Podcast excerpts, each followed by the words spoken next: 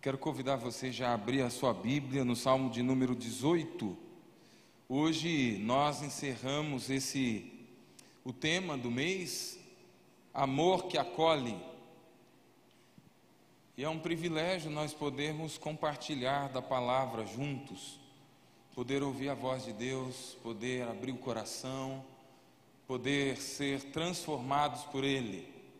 Privilégio nosso, privilégio seu. Salmo de número 18. Nós vamos ler do versículo 1 até o versículo 19. Salmo 18, do 1 ao 19. Eu quero te convidar a ficar de pé para a gente fazer essa leitura.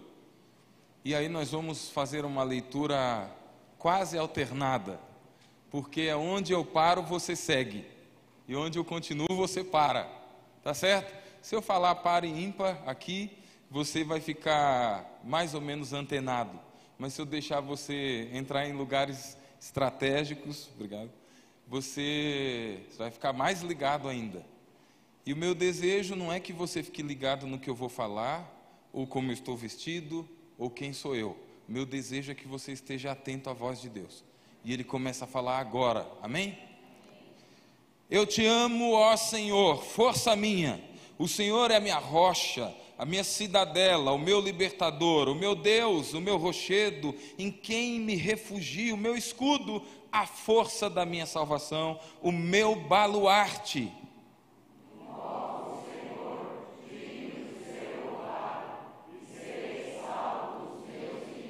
Laços de morte me cercaram, torrentes de impiedade me impuseram terror, cadeias infernais me cingiram e tramas de morte me surpreenderam.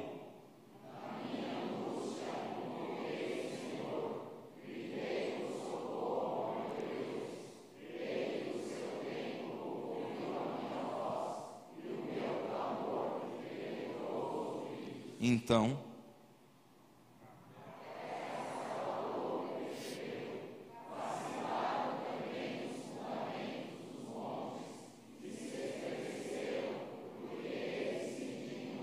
das suas narinas subiu fumaça e fogo devorador da sua boca, dele saíram brasas ardentes, baixou ele dos céus e desceu e teve sob os pés densa escuridão. Cavalgava um querubim e voou, sim, levado velozmente nas asas do vento, das trevas fez um manto que se ocultou. Escuridade de águas e espessas nuvens dos céus eram o seu pavilhão.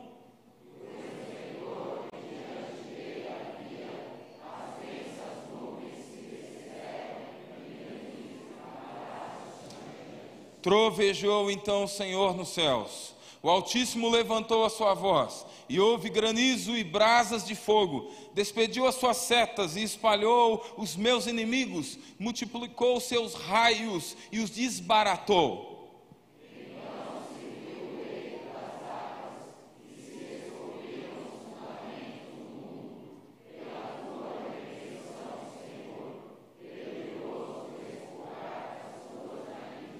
Do alto me estendeu ele a mão e me tomou, e me tirou das muitas águas, livrou-me de forte inimigo e dos que me aborreciam, pois eram mais poderosos que eu. Assaltaram-me no dia da minha calamidade, mas o Senhor me serviu de amparo.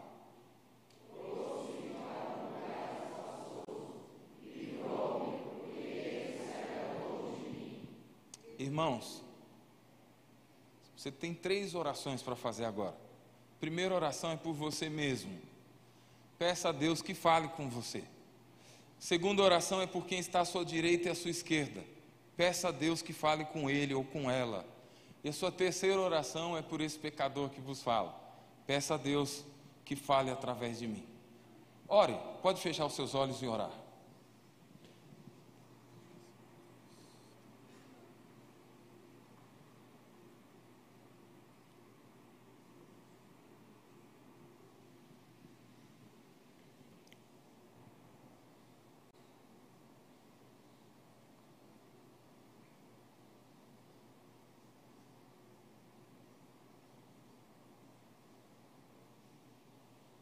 Pai,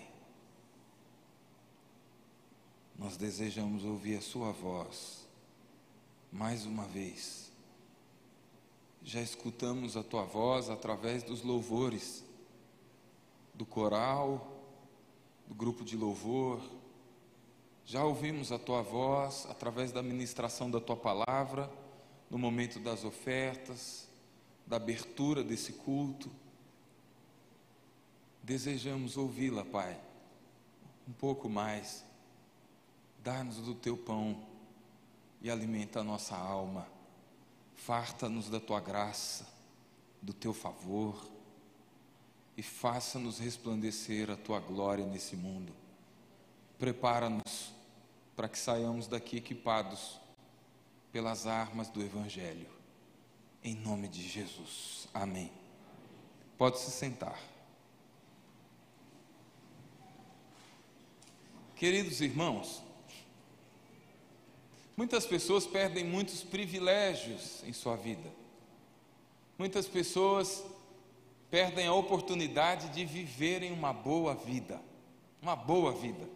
Você já olhou para alguém e disse assim: puxa, essa vida não era sua. Já viu alguém assim?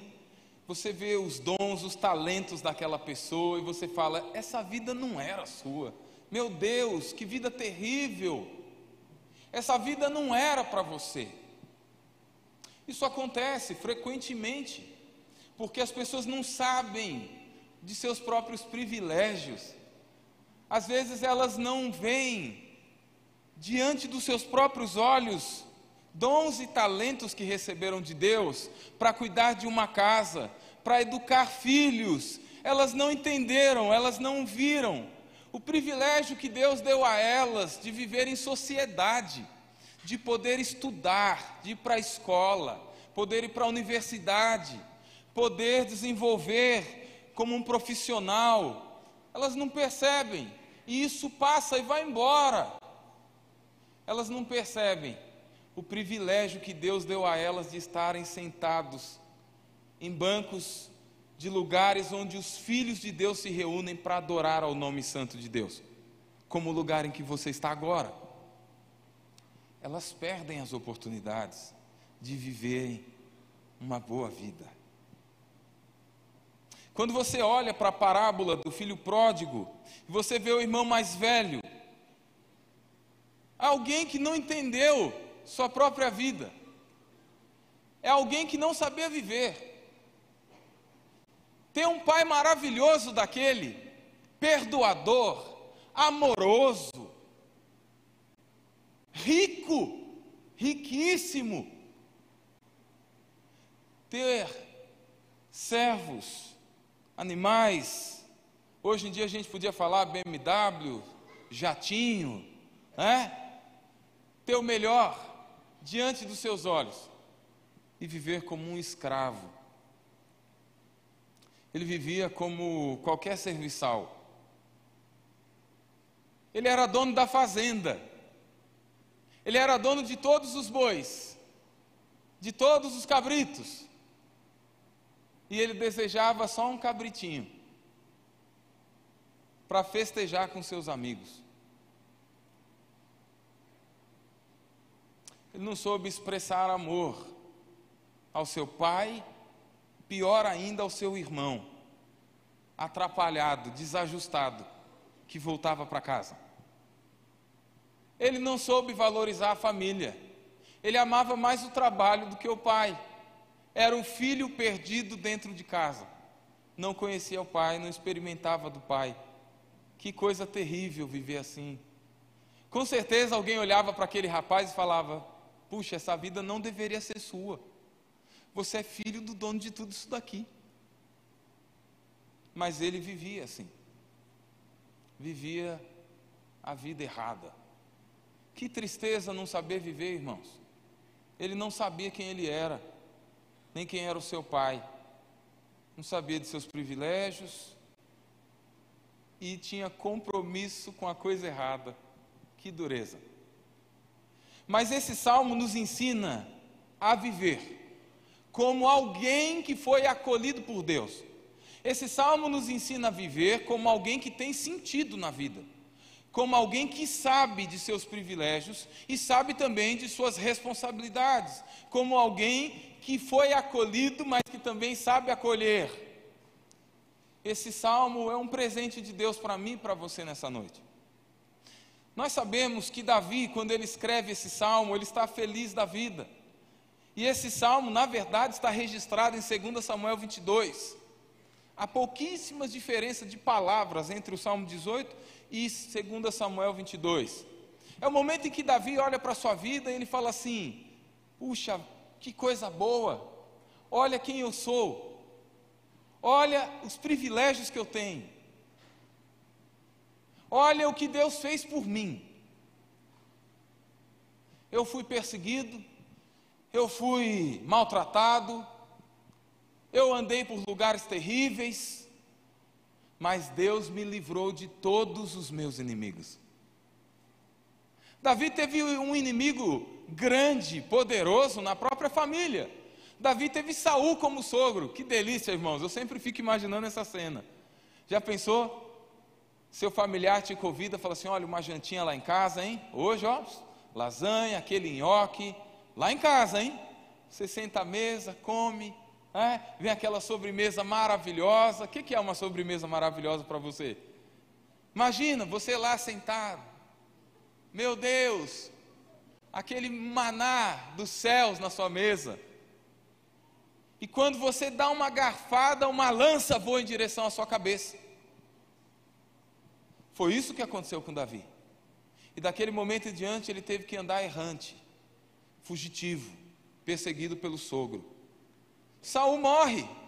Depois de um tempo, Davi assume o trono, mas outros inimigos aparecem. Difícil. Mas Davi, ao escrever esse salmo, ele se lembra de como Deus venceu todos os seus adversários. E em 2 Samuel, no segundo livro do profeta Samuel, capítulo 22, não existe o versículo 1 como nós temos aqui. Mas aqui no Salmo 1 existe. O que está escrito mesmo, irmãos, no versículo 1 aí? O que está escrito aí? Eu. Não tem forma melhor de você começar a agradecer alguém do que essa. Já pensou se toda vez que você fosse dizer um obrigado, você olhasse bem para a pessoa que está ao seu lado ou à sua frente e dissesse assim: Antes de todas as coisas, eu quero que você saiba que eu, eu o quê? Coisa boa, né? De ouvir. Antes de um obrigado. Esse é um salmo de gratidão. Salmo de gratidão é salmo de alguém que teve uma vida, que teve um momento de comunhão profundo com Deus e dali em diante sua vida mudou. Salmo de gratidão é um salmo de alguém que teve um momento de desordem na sua vida, de alguém que passou momentos de trevas, momentos assim terríveis de perplexidade, momentos de sentimento de desamparo, de medo, de angústia, de aflição. É, um, é alguém que enfrentou as trevas trevas da própria alma. É alguém que estava no fundo do poço, mas de lá clamou o Senhor. De lá pediu socorro. De lá bateu na porta certa. De lá clamou e pediu ajuda, e o Senhor ouviu, e o Senhor atendeu a Davi, e no momento da sua vida que ele entende que ele vê isso, ele entende o que é viver. Salmo de gratidão é sair da desordem para a ordem, do caos para a paz, do desalento para o conforto, do desamparo para o amparo, do desespero de alguém que bate, bate, bate em portas e ninguém abre, para entrar em uma mansão e descansar na melhor cama do mundo. Salmo de gratidão. Querido irmão e irmã, é com esse sentimento que Davi escreveu esse salmo. Viva como alguém que foi acolhido por Deus, porque Davi se sentiu assim. E é esse sentimento de alguém que foi respondido, de alguém que foi ouvido, é que está na pena aqui de Davi. Você pode perguntar, mas pastor, como é que eu faço para viver como alguém que foi acolhido por Deus. Eu até acredito que eu sou acolhido por Deus, mas às vezes não parece. Alguém olha e fala: Mas você é crente, você não devia estar aqui. Você é cristão. O que, que você está fazendo aqui? Você é cristão, por que, que você está vivendo isso? E dependendo do que você ouve, você acaba ouvindo mais lá do que aqui. Mas hoje Deus quer que você saia daqui convicto de que você é um acolhido, de que Deus te viu, de que Deus te vê, que Ele te ouve e que Ele te responde. Primeira coisa que nós aprendemos com esse salmo é que para que você viva como alguém que foi acolhido por Deus, você precisa expressar amor. Diga para quem está ao seu lado aí: expresse amor. Expresse amor. Pode falar para o outro lado também. Expresse amor. Expressa sim, não faz cara feia, não, irmão. Dá para ver daqui, viu? Expresse amor.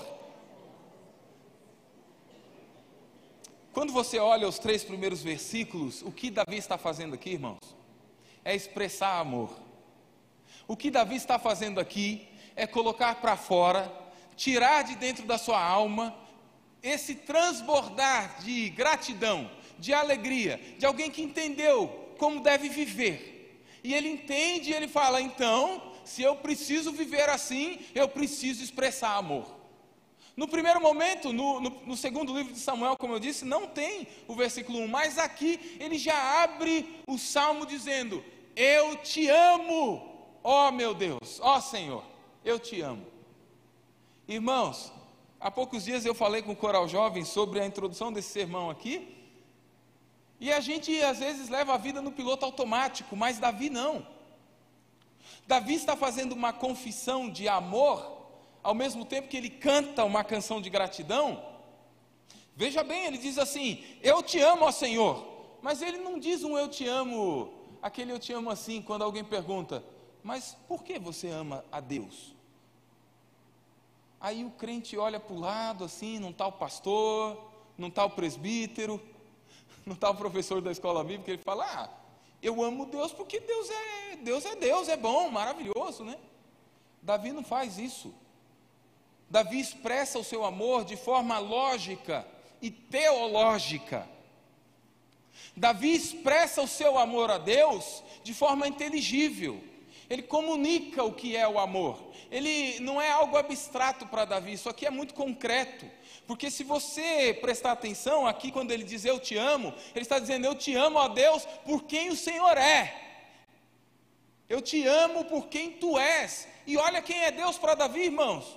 Quantos argumentos aqui Davi fala sobre Deus? O Senhor é minha força, minha rocha, o que mais, irmãos? Minha cidadela, meu meu Deus. Quando ele diz meu Deus, meu Deus, não é uma exclamação assim de susto. Quando ele diz meu Deus, ele está dizendo assim: Eu te amo, porque eu te conheço, eu ando com o Senhor.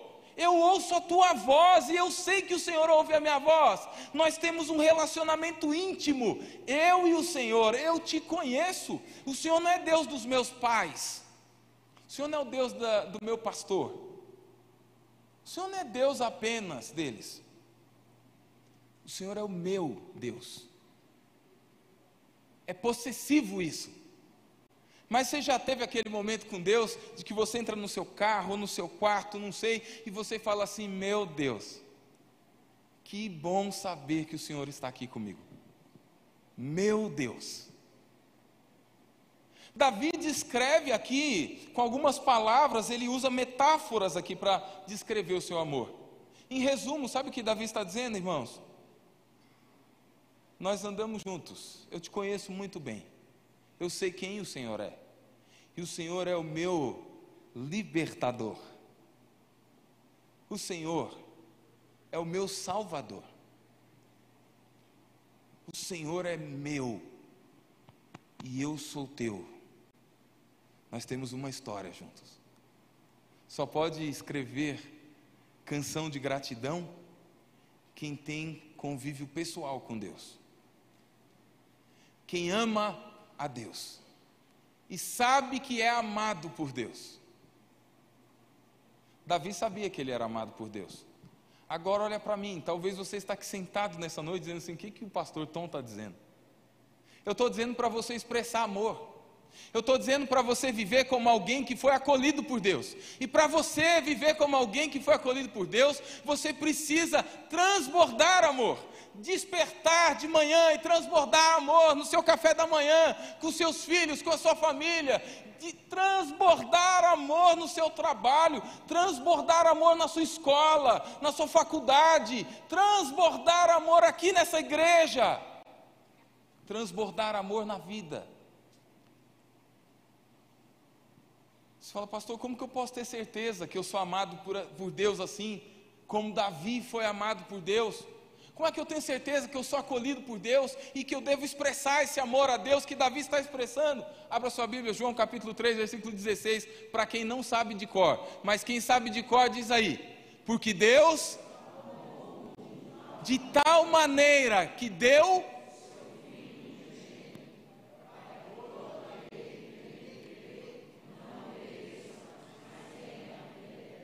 Deus te ama ou não? Te ama ou não? Ele amou de tal maneira que ele foi capaz de entregar o único filho para morrer no seu lugar, para acolher você. O único filho foi entregue para que você tivesse certeza do amor de Deus pela sua vida. Você não está seguro ainda? Romanos capítulo 5, versículo 8. O que diz?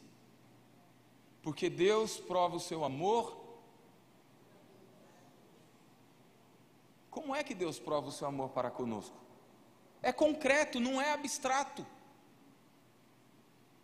Abriu aí Romanos 5, 8? Romanos 5, 8. Porque Deus prova o seu amor. Pode achar aí, irmão. Você, Bíblia. Vamos lá? Ah lá, está na tela para quem ainda não achou. Vamos lá, vamos ler juntos. Mas Deus prova o seu próprio amor para conosco.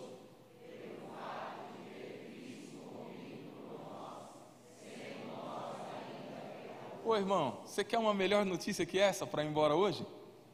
Deus te amou Deus te acolheu quando você ainda era inimigo dele.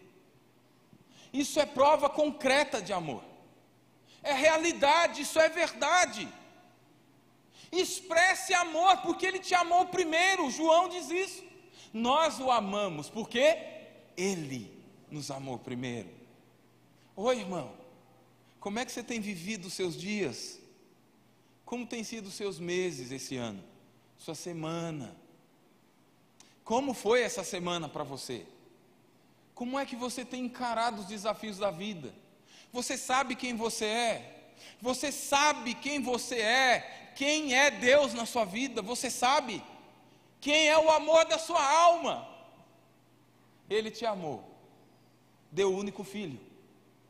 Ele te amou quando você não o amava. Pastor, como é que eu faço então para expressar amor? Como é que você faz para expressar amor?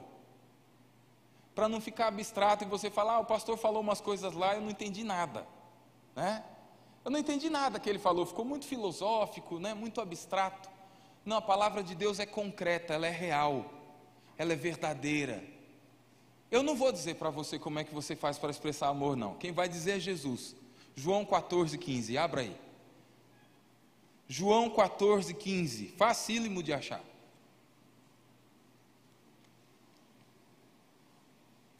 João 14, 15. Como é que eu faço para expressar amor? Vamos lá? Juntos? Se me amais, guardareis os meus. Você entendeu aí, irmão?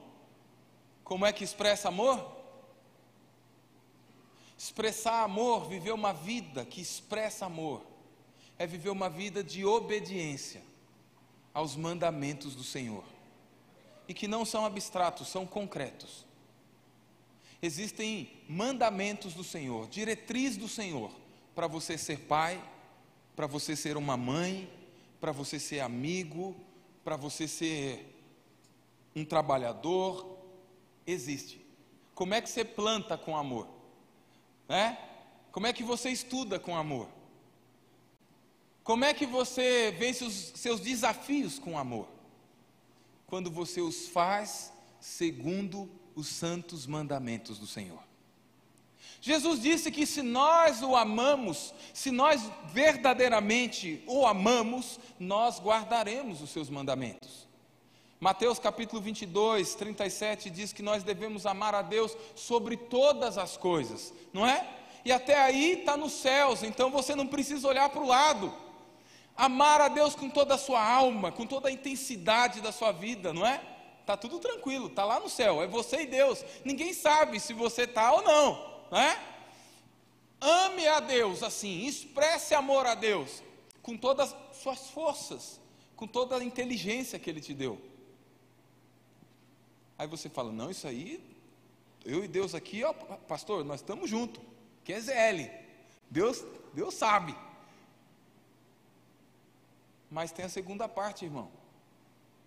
Quem ama o Senhor e guarda os seus mandamentos, ama o próximo como como? Você gosta de ser acolhido por Deus? Isso te alegra ou não? Então acolha o próximo. Ame o próximo. Expresse amor assim. Expresse amor aqui, ó, na porta da igreja, quando vê o visitante. Expresse amor aqui, ó, cantando no coral. Expresse amor, servindo o Senhor aqui atrás, no cafezinho dos corais. Se você falar, ah, pastor, aqui não sai um dor maior, não. Não sai nada aqui, mas minha mão é boa para fazer café. Glória a Deus, irmão. Irmão e irmã, porque tem irmão que faz café bom também aqui que eu sei. Vai lá ajudar, vai abençoar o coral então, para eles cantar bem bonito aqui, não é? Para eles expressarem o amor a Deus através da canção e você expressar o seu amor a Deus através do serviço. Ame o próximo como a você mesmo. Viva como alguém que foi acolhido por Deus. Porque Ele te acolheu em Cristo, não há dúvida em relação a isso. Irmãos, segunda coisa que Davi nos ensina é que para você viver uma vida certa como alguém que foi acolhido por Deus, além de expressar amor, você precisa ter boa memória. Diga aí comigo, boa memória. Boa memória. O que, que você comeu sexta-feira, duas horas da tarde? Já esqueceu, né? Que, que é isso? Vou aliviar para você. Vou aliviar. O que, que você comeu ontem, à tarde? Está lembrado aí? Eu estou lembrado. Está lembrado aí ou não? Ontem à tarde está mais fácil, né? Perguntar no almoço hoje aí é muito fácil, né? Aí está muito tranquilo. Mas quando é, quando é que nós conseguimos viver essa expressão de amor. Quando além de buscar em Deus, porque isso é obra do Espírito Santo na nossa vida, porque João 14 é Jesus falando do ministério do Espírito e do, do, crer. Você precisa crer em Jesus. O Espírito precisa entrar na sua vida. O Paráclito, o outro consolador, precisa mexer com você e aí você vai expressar amor a Deus, ao próximo e você vai ser uma bênção. Todo mundo vai querer falar com você. Porque o tempo todo você expressa amor. Mas além de expressar amor, você tem boa memória. Boa memória. Lembre-se dos livramentos. Lembre-se dos livramentos. Olha a memória de Davi, irmão. Olha a memória dele. Versículo 4.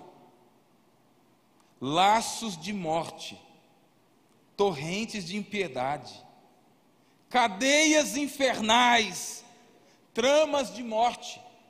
Olha a situação de escuridão que Davi enfrentava. Olha a vida de Davi, a situação. O homem só via cadeia, mesmo caminhando pela rua, mesmo de monte a monte, mesmo andando de vilarejo em vilarejo, ele se sentia preso era um sentimento de morte o tempo todo. Ele sentia que ele estava ali sendo perseguido o tempo todo e que as pessoas estavam tramando sua morte. Como é que a gente faz para matar Davi? De um lado Saul, do outro talvez os filisteus, os inimigos que ele já havia ganhado batalha para Saul, inclusive, seu sogro, tramando sua morte. Pensando como é que nós vamos destruir Davi, como é que a gente vai alcançar ele, como é que a gente vai enterrar Davi, como é que a gente vai acabar com a história de Davi, vamos apagar, vamos apagar da história de Israel o nome desse homem, como é que a gente vai fazer? Davi se lembra, Davi se lembra da ocasião e Davi se lembra dos sentimentos que brotaram. Ele tem boa memória. Sentimentos de morte, prisão. Já sentiu isso, irmão? Você já passou por um momento assim na sua vida?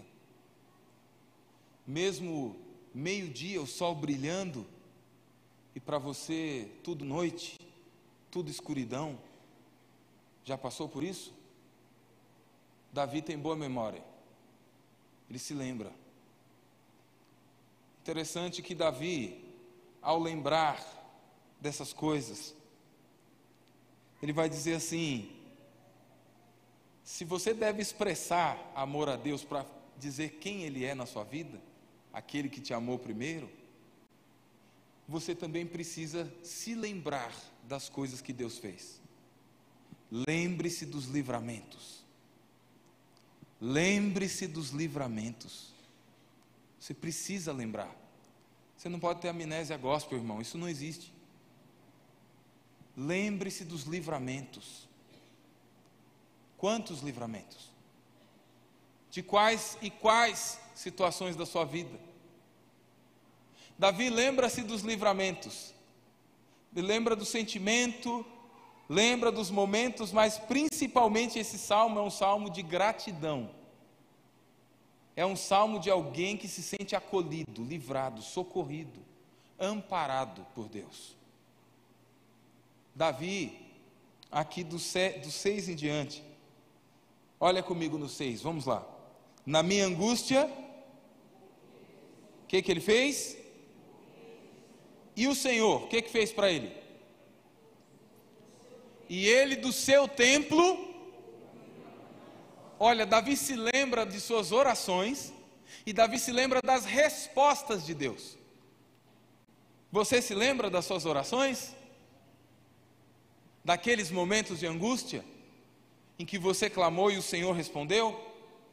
Às vezes a gente esquece, irmão. Deus dá o livramento, Deus abençoa, Deus socorre e a gente esquece. Parece que a vida segue. Nem um obrigadinho nem aquele que a sua mãe te obrigava a dar quando você era criança. Que alguém te dava um doce, e aí o que, que a sua mãe falava? Menino, o que, que ela falava? Ó, educação. O que, que você tem que falar? Obrigado. Aquele obrigadinho murcho, né? Obrigado. Ô irmão, Davi se lembra. Angústias, tormentos, sensação de morte, prisões mas ele invocou o Senhor.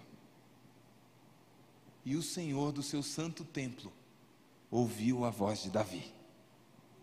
Deus ouviu. E Deus ouviu e Deus respondeu. Não foi só ouvir, ele ouviu e respondeu. E aqui Davi usa algumas imagens para mostrar para nós como é que Deus respondeu, como é que Deus livrou Davi. Se você olhar do versículo 7 aqui, em diante, você vai ver que Davi vai usar aqui algumas imagens. Olha comigo, só passa o seu olho aí na sua Bíblia. Olha só, a terra se abalou e tremeu. Olha o que ele vai dizer no 8: das suas narinas subiu o que? Fumaça. E que mais? Fogo devorador. Ele baixou dos céus, ele baixou dos céus e teve sob os pés escuridão. Olha o que ele diz um pouco mais adiante. Das trevas fez um manto no 11, que se ocultou. Você lembra de alguma coisa assim na Bíblia? Na primeira imagem, Davi está dizendo que Deus o libertou dos seus inimigos. E ele usa trovões. Você lendo aqui, você vai, vai encontrar trovões, raios. Deus desbaratou os inimigos. E ele usa essa questão de nuvens densas. Ô irmão, se você voltar um pouquinho na sua Bíblia, lá em Gênesis 19, quando Deus liberta o povo do Egito da escravidão, quando Deus socorre os, israelitas que estavam lá, sendo escravizados por Faraó, massacrados, sendo ali obrigados a trabalhar sem comer, Deus olhou do céu, teve misericórdia deles, ouviu o clamor deles e estendeu sua mão poderosa e tirou-lhes da escravidão. E Êxodo 19, irmãos, é Moisés falando com Deus no monte.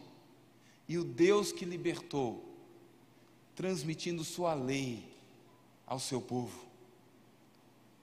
Davi, na primeira imagem aqui, ele quer fazer a mim e você nos lembrar que o Deus da lei é o mesmo Deus que liberta, porque a lei de Deus não escraviza, a lei do Senhor liberta. É a mesma imagem. O mesmo Deus da lei é o Deus que liberta que colocou livre todo o seu povo. Segunda imagem que você vai ver aqui nos Salmos também, Davi ilustrando como é que ele sente essa libertação. O Deus redentor, o Senhor das leis, o livrou, o libertou do jugo dos seus inimigos. Mas também você vê chuva de fogo devorador aí. Olha aí, versículo 8. Fogo devorador da sua boca. Versículo 12. Olha as chuvas lá em granizo e brasas chamejantes. Na terceira imagem, Davi também nos faz lembrar de outra ocasião que Deus libertou o seu servo. Você se lembra? Você se lembra que Ló estava em Sodoma e Gomorra? E em Gênesis capítulo 19 também. 18, os homens descem, conversam com Abraão, Abraão intercede, com medo do seu sobrinho morrer lá também, junto com os ímpios, os maldosos, os impiedosos. Mas não foi assim que aconteceu. Deus livrou, Deus livrou a Ló por amor a seu servo Abraão.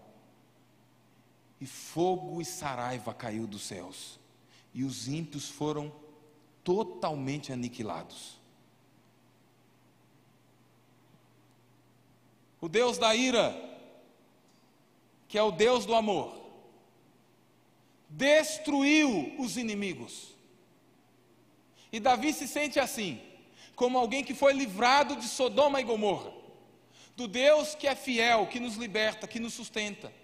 E por último, irmãos, até o cântico último que o grupo de louvor cantou tem a ver com isso. A terceira imagem que Davi usa ali é a imagem de águas. Se você vê no, no versículo 4, ele já começa a dizer sobre isso: torrentes de impiedade. Ele se sente, olha um pouco mais para frente, no versículo 15: se viu o leito das águas. Olha como ele se sentia no versículo 16: tirou-me das muitas águas. Controle de Deus sobre as águas. Talvez para você isso não seja nada. Mas que imagem fraca, Davi não podia falar de outra coisa? Já falou de fogo, trovão, eu entendi o que ele quis dizer. O Deus da lei liberta da escravidão, eu entendi o que ele quis dizer. O Deus é fiel e liberta o seu povo das mãos dos iníquos, como em Sodoma e Gomorra. Eu entendi, mas o que, que água tem a ver, irmão? Água na antiguidade, mar, era símbolo de medo para os homens. Os homens temiam que todo o caos do mundo ia emergir do mar ia sair do fundo do mar, toda a desgraça que viria para a terra, o caos se instalaria de dentro do mar, sairia de lá. Por isso, tantos homens antigos, tantas nações antigas cultuavam os deuses dos mares, porque eles tinham medo de que aquele caos saísse do fundo do mar e invadisse a terra. Eles tinham medo. Você já ouviu falar de Poseidon, o deus grego? Aquele Deus que eles achavam lá, né, que ficava no fundo do mar, e quando o mar se revoltava, eles pediam ajuda a Poseidon. E aí Poseidon acalmava as águas lá, abria buraco lá entre as areias, né? E a água passava e acalmava os mares, tudo ficava bem, eles conseguiam navegar seguros e tranquilos. E se o mar tivesse muito agitado e os navios tivessem encalhado, Poseidon saía com seu tridente do fundo do mar levantava, olha só a cena, hein? Já imaginou esse filme? O Poseidon chegava lá com o seu tridente, levantava o barquinho lá, Ronaldo jogava de volta, pum, para o mar. Tivesse nas rochas, ele fazia a mesma coisa. A grande questão é que às vezes o Poseidon não se agradava muito das oferendas, que eram cavalos afogados na beira do mar. E se ele não tivesse de bom humor, ele ia causar terremoto, ele ia causar vendaval e grande tempestade, e os marinheiros não sairiam de lá vivos. Davi está dizendo, irmãos, que diferente do que todos os outros povos pensavam, o Deus de Davi não é um mito, o Deus de Davi é real. O Deus de Davi tem o controle dos céus, da terra, do mar. E Ele controla todas as coisas. E ainda que você tenha medo do caos que pode emergir de lá, Deus pode acalmar qualquer caos da alma humana, Ele pode libertar você, Ele pode resgatar você, levantar você das trevas e te trazer para a luz, Ele pode te tirar da tristeza e encher sua alma de alegria, porque não há caos que esse Deus não possa controlar. Ele é dono das águas, e Ele é um Deus real, pessoal. Ele é Deus. Ô irmão, se o trovão e o mar se erguendo vem, como é que como é que você pode se lembrar dos livramentos de Deus? Davi se lembrou usando essas imagens. Se lembrou concretamente e falou poeticamente. O Deus das leis nos libertou da escravidão do pecado. O Deus das leis nos tirou da mão de um forte inimigo tirou nossos pés de qualquer lugar que andávamos e firmou nossos pés sobre a rocha, que é Cristo Jesus, a esperança da glória. Você crê nisso, irmão? Então viva como alguém que foi acolhido por Deus. Expresse amor no seu dia, na sua vida. Lembre-se dos livramentos de Deus, porque o Deus que é Senhor te libertou.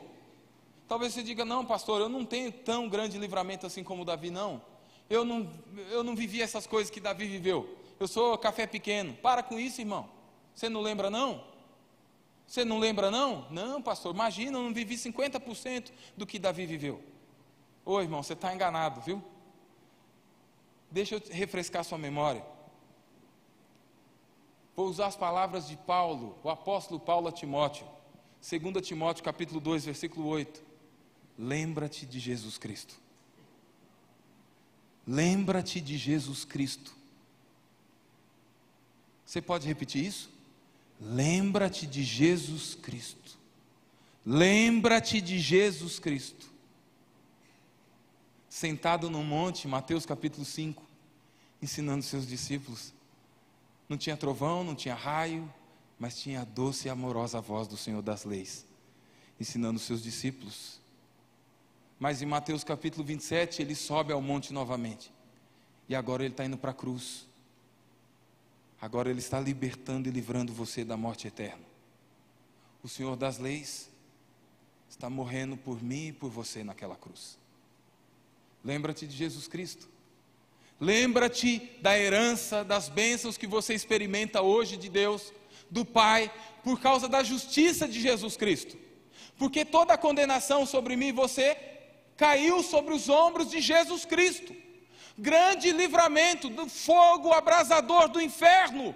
Você foi livrado do fogo do inferno por Jesus Cristo. Por Jesus Cristo.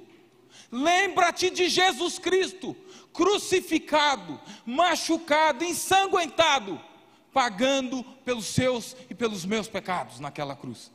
Lembra-te de Jesus Cristo andando sobre as águas, acalmando as tempestades e escolhendo sofrer por amor a você. Dá para lembrar? Dá para lembrar ou não dá? Irmão, viva como alguém que foi acolhido por Deus, em nome de Jesus. Expresse amor para os quatro cantos da terra. Tenha boa memória. Lembre-se dos livramentos. E a gente termina com o último, penúltimo versículo do Salmo. O versículo 49, Tiago, por favor. Vamos todos ler esse versículo.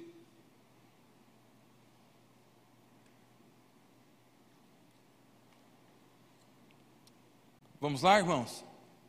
Glorificar-te-ei, pois, entre os gentios, ó Senhor. E que mais? Glorificar-te-ei, pois, aqui na Penha, em São Paulo, no Brasil e no mundo. Davi não tinha outra coisa para falar no final desse salmo. Porque depois de entender, de ver, de lembrar de tudo isso, ele disse: só tem um jeito de eu acabar esse salmo aqui. É renovar meu compromisso com o Senhor. Só tem um jeito de você voltar para casa nessa noite. Só tem um jeito de você viver como alguém que foi acolhido de verdade por Deus. E que vai expressar amor. E que vai ter sempre na sua memória, sempre lembrar de Jesus Cristo, de todos os livramentos que você recebeu. Renove seu compromisso com o Senhor. Renove seu compromisso com Ele. Davi faz uma declaração: Eu vou glorificar o teu nome ao Senhor, aonde quer que o Senhor me enviar. Sabe o que Davi está dizendo, irmão? Davi está dizendo assim: Senhor, se precisar, eu vou fazer aqui uma reunião do G12 do Oriente Médio. Se precisar, eu vou chamar aqui o rei dos filisteus, eu vou chamar os assírios, eu vou chamar quem tiver aqui nas redondezas e vou premiar, vou dar um prêmio aqui para os reis. E eles vão se achegar aqui. Eles vão sentar aqui em Israel e nós vamos glorificar o seu nome diante deles para eles aprenderem quem é o Senhor. Ele está dizendo: Senhor, o que precisar fazer, eu vou fazer para glorificar o seu nome. Eu faço esse compromisso com o Senhor. E ele faz isso desde o versículo 1, porque o eu te amo pode ser traduzido por eu te amarei também. É um amor que se compromete a amar agora, amanhã, semana que vem, o próximo mês e até o último dia da vida. O invocar também pode ser invoquei, invoco e invocarei. Então Davi sabe, irmãos, que ainda viriam outras tempestades mas ele ia viver uma vida de expressão de amor, lembrando-se do que Deus fez no passado, no seu presente, para que no futuro ele pudesse ter esperança sem fim. Você crê nisso, irmão? Davi renovou o compromisso dele. E você? Como é que você volta para casa hoje? Renove o seu compromisso com o Senhor. Eu não sei quais são as situações que você tem enfrentado na sua vida. Eu não sei, irmãos, como está sua família. Algumas eu conheço. Bolivianas, cubanas, venezuelanas, aí algumas estou conhecendo. Alguns brasileiros aqui também, mas não conheço sua vida. Não conheço suas guerras. Eu não conheço os inimigos que têm te afrontado. Mas o Senhor das leis, que tem poder para destruir com seu fogo, e que anda sobre as águas, e que tem poder para acalmar os mares. Ele te conhece, Ele te ouve, Ele te vê, Ele te ama. Renove o seu compromisso com Ele nessa noite. Fala com Ele. Davi não viveu para sempre só calmaria, irmãos. Com certeza ele enfrentou algum desafio depois de escrever esse salmo. Mas viver como alguém que tinha sido acolhido por Deus em todas essas ocasiões fez Davi desejar e pôr para fora, expressar o seu amor a Deus. Que assim seja na sua vida. Lembrar do que Deus fez, fez Davi ter mais e mais gratidão nos seus dias. Baixa a sua cabeça. Pai, ajuda-nos a viver como verdadeiros filhos do seu amor, alcançados e contemplados acolhidos por tua graça, por teu favor. Meu Deus, ajuda a tua igreja, Senhor, a enfrentar os desafios, os maremotos, os terremotos que podem surgir em suas almas. Meu Deus, talvez alguns aqui estão em um bom momento de suas vidas. Talvez eles tenham acabado de receber grandes livramentos do Senhor, e nessa noite o Senhor quer lembrá-los de que o Senhor merece toda a expressão de amor. Talvez nessa noite o Senhor quer lembrá-los dos livramentos e fazer com que eles renovem em suas almas, diante do Senhor e da sua santidade, o voto, o compromisso de glorificar o teu nome enquanto vivem nessa terra. Mas, ó Deus, talvez tenham irmãos e irmãs aqui que estejam bem no meio, bem no meio de perseguições, de adversidades, de grandes tempestades, ó Pai por isso, alimente a alma deles agora, ó Pai. Derrama dos céus a tua graça e faça-os lembrar, ó Pai, de todos os livramentos que já receberam, como vimos nessa noite através da tua palavra. Deus, traga a memória dos teus filhos, dos teus servos, aquilo que nos dá esperança, para que eles se lembrem, ó Pai, dos teus grandes feitos no passado, no dia de hoje, para que no futuro, ó Pai, eles também possam gozar, ó Deus, a alegria da tua salvação, dos teus livramentos. Ó Pai Santo, ajude-os, mesmo diante das dificuldades e adversidades, a expressarem amor sem limites por ti e pelos teus filhos, pela tua obra nessa terra. Nós oramos por isso, ó Pai, e te agradecemos. Em Cristo Jesus. Amém.